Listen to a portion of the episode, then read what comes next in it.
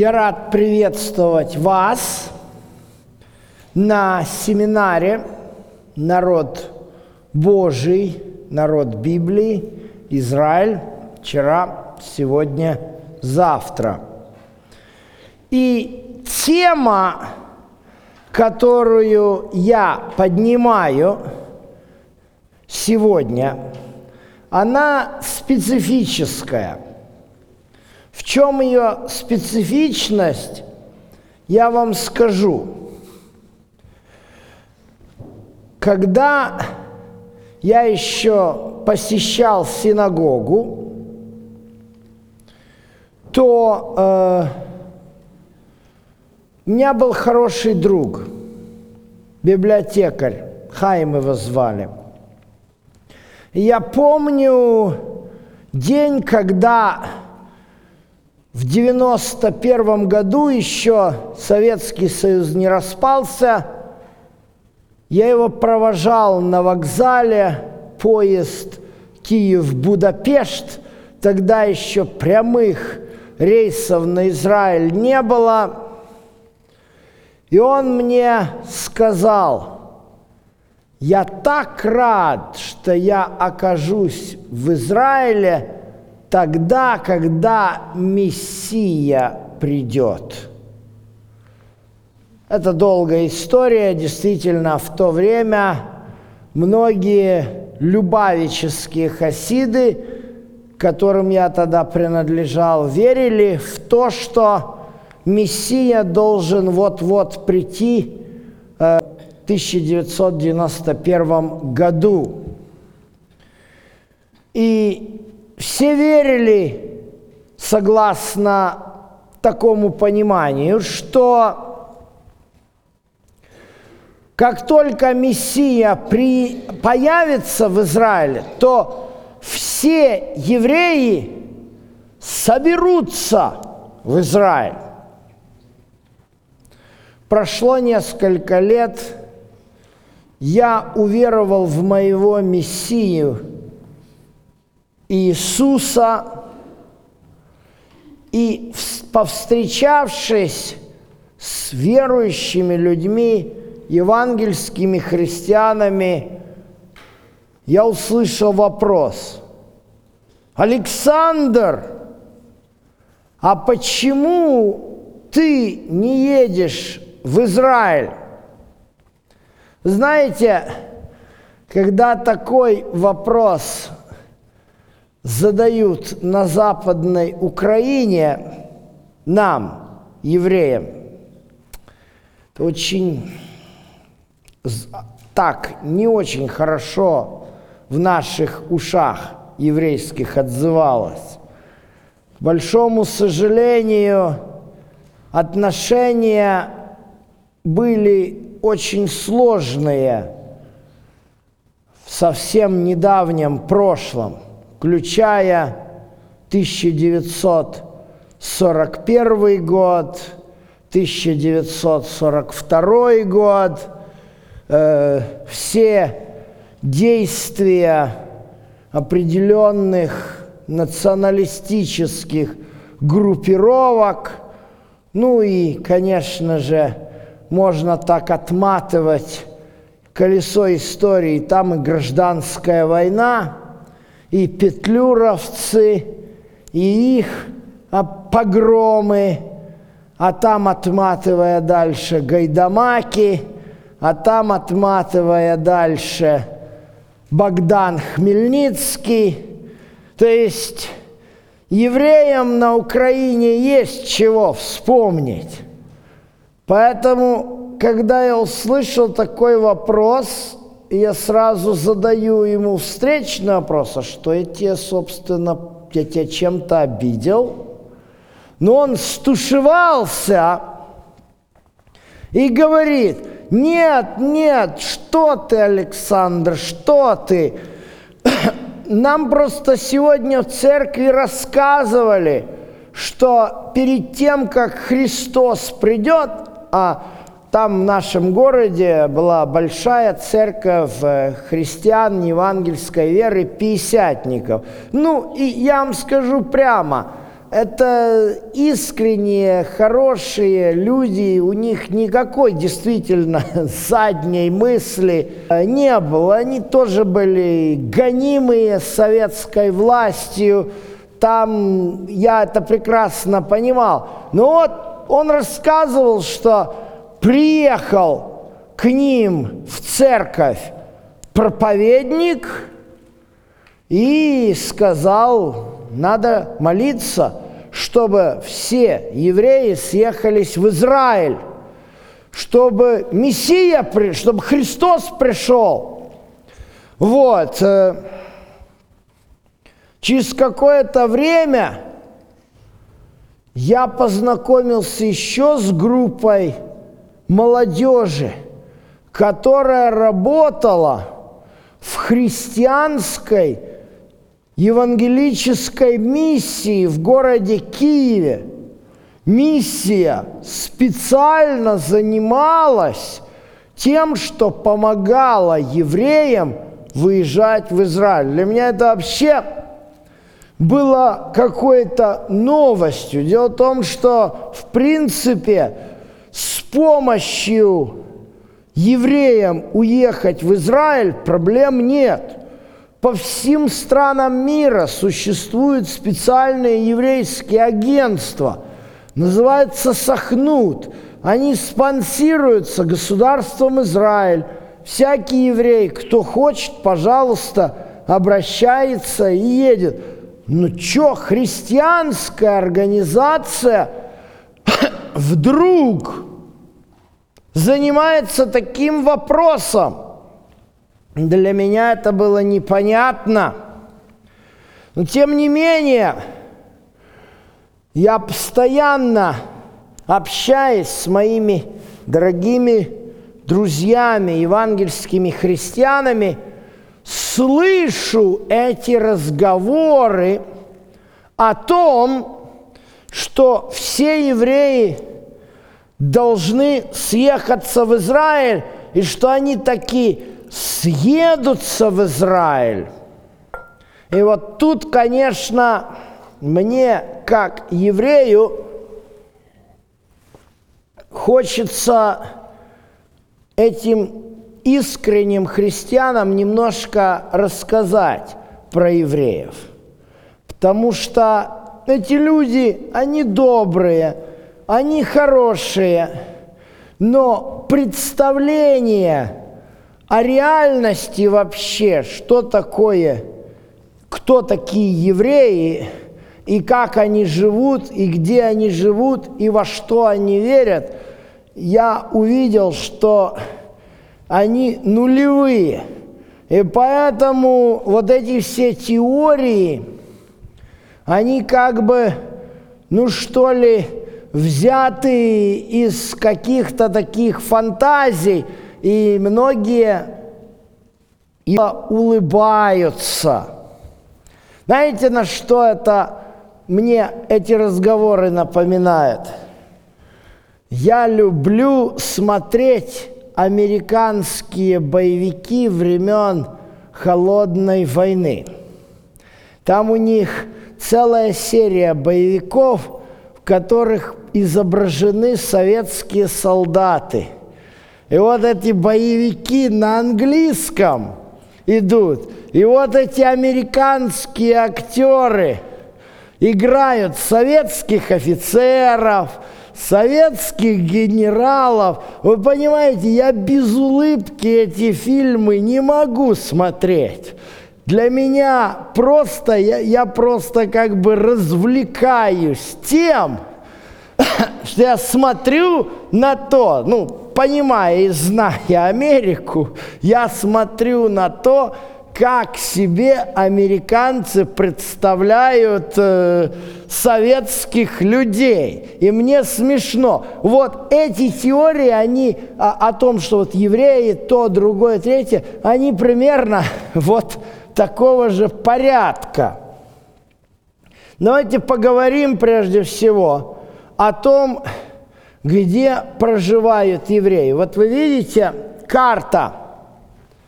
Я хочу, чтобы вы обратили внимание. Это на, тысяч, на 2010 год население евреев в мире. Вот посмотрите, Израиль 5, почти пять с половиной миллионов. А вот посмотрите США и Канада.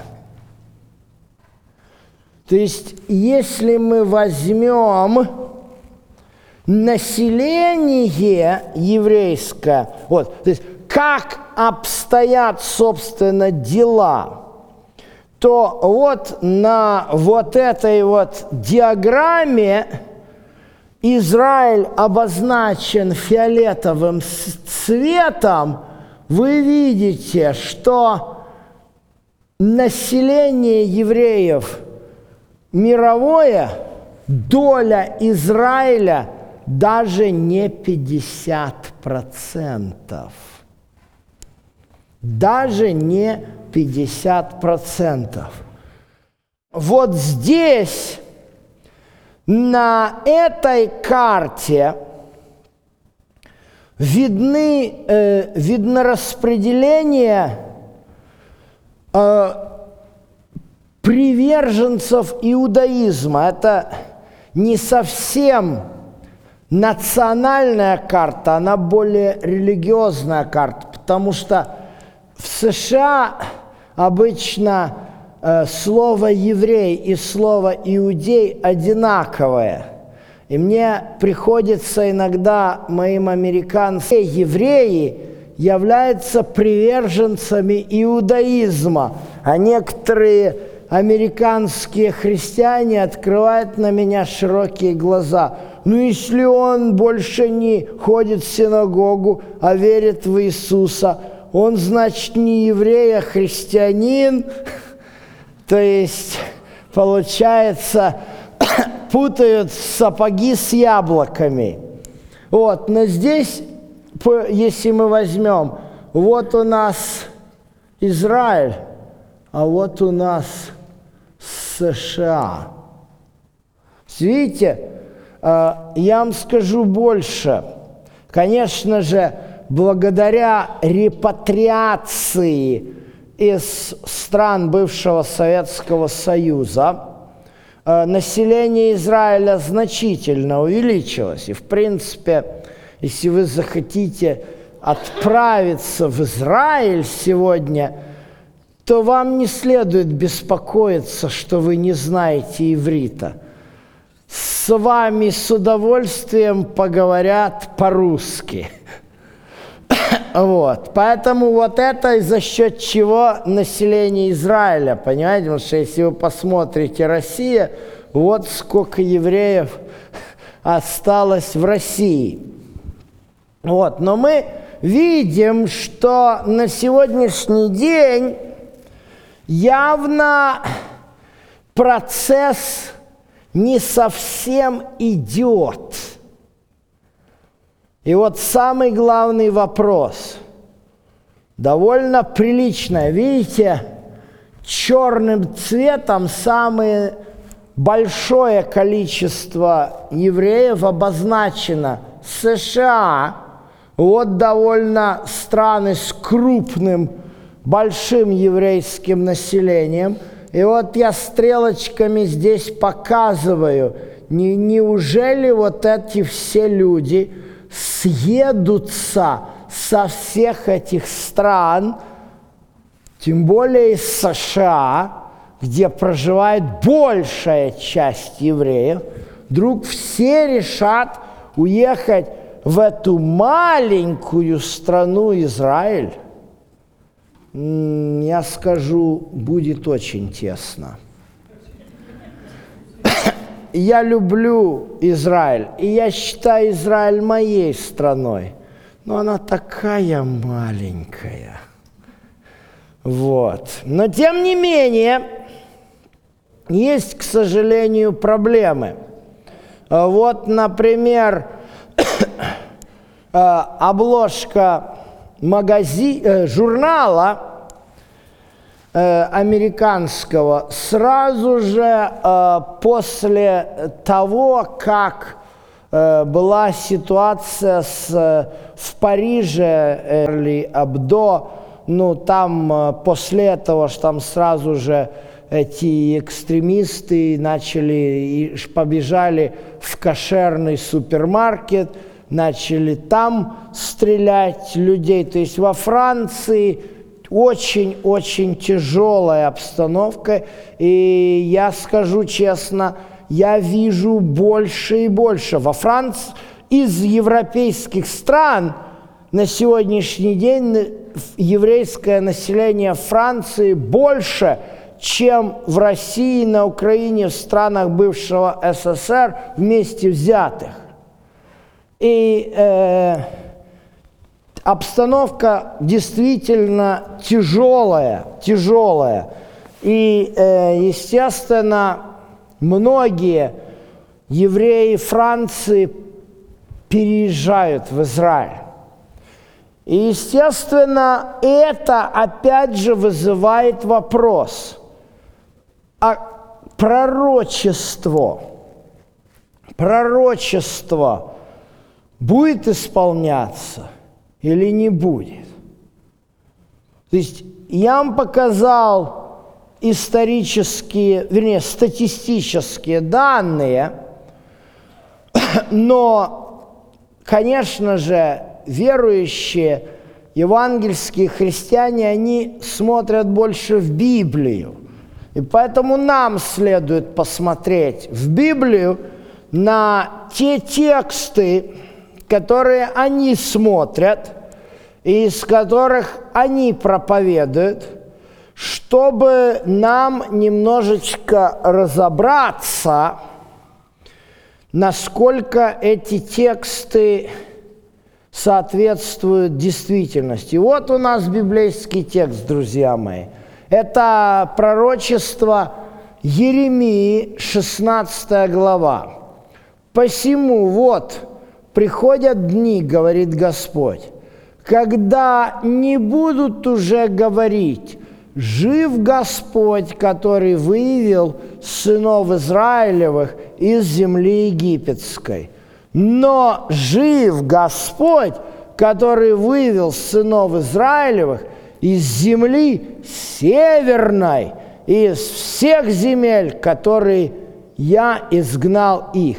Ибо я возвращу их в землю их, которую я дал отцам их. Вот у нас библейский текст, на который ссылаются те, которые считают, что все евреи должны вернуться из всех стран, в которые якобы Господь изгнал их, ну и особенный упор делается на, и, конечно же, интерпретация этого текста однозначна – на севере Израиля, я помню это хорошо, э, когда вот эта большая последняя репатриация, или как называют это евреи, алия началась, то многие христиане говорили, вот это исполнение пророчеств. Земля северная – это Советский Союз. Но вы знаете, что интересно – Советский Союз – это очень большая земля. И когда я слышу это, эти разговоры, это мне напоминает э, поговорку о том, как попадают пальцем в небо. Дело в том, что Советский Союз находится севернее очень многих стран, если так разобраться по-честному. Он севернее Китая – и севернее Индии, и севернее Афганистана, не только севернее маленькой земли израильской. Но опять же, давайте посмотрим реальности. А реальность выглядит вот как. Исход евреев из России, из Российской империи, имел место не в 90-е годы 20 века, а начался он в 90-е годы 19 века. Проблема, к сожалению, застаревшая. Проблему эту, конечно же, на, а, эта проблема началась э, по время Екатерины Великой, когда Польша как государство прекратила свое существование, и ее разделили. И таким образом к Российской империи присоединились земли, которые сегодня являются частью Белоруссии и правобережной Украины. И, естественно, оказалось, что на этих землях проживало чуть ли не 6 миллионов евреев. Отношение к евреям в Российской империи были унаследованы еще от князя Владимира. Владимир Красносолнышко в Киеве издал, например, такой указ. «А коли какой русич из жидов блуд совершит, отсекать и головы обоим» чем здесь суть вопроса?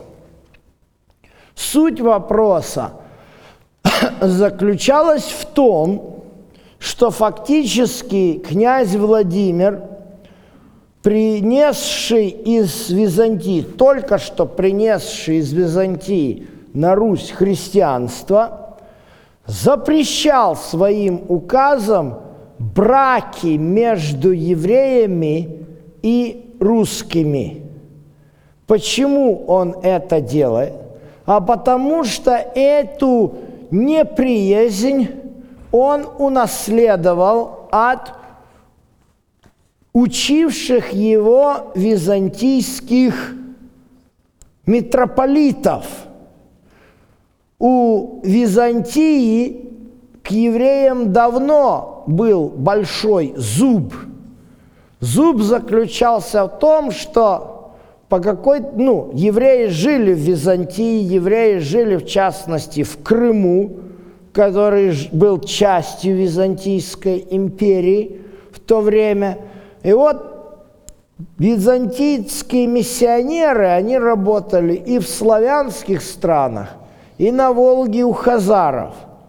Но по какой-то причине хазарский царь выбрал иудаизм вместо христианства православного.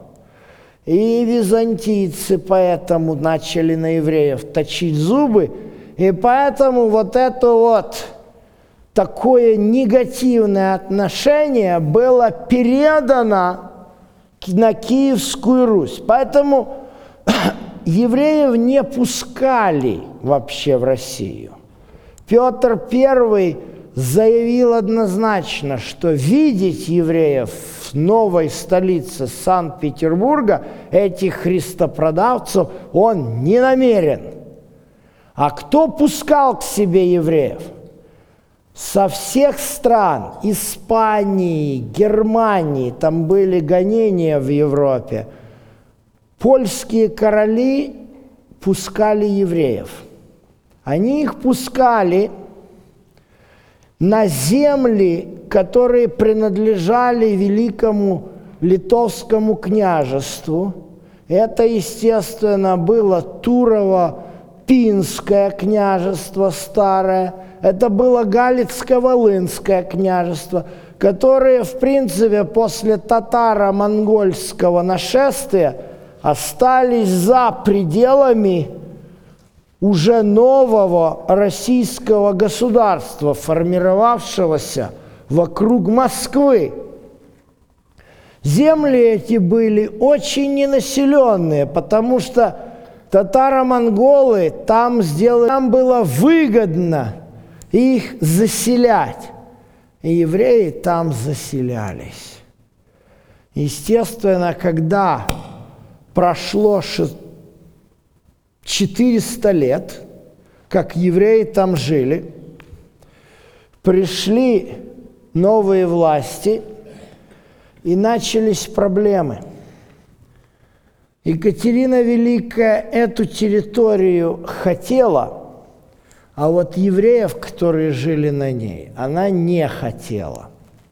Поэтому были сделана вот такая черта, вот это перед вами черта оседлости, куда за черту эту евреи не, нельзя было селиться в Российской империи. То есть евреи сделались сразу же в Российской империи гражданами второго сорта – в, в городах, в которых жили евреи, из-за того, что им не разрешали переселяться, были они перенаселенные. Там была бедность страшная.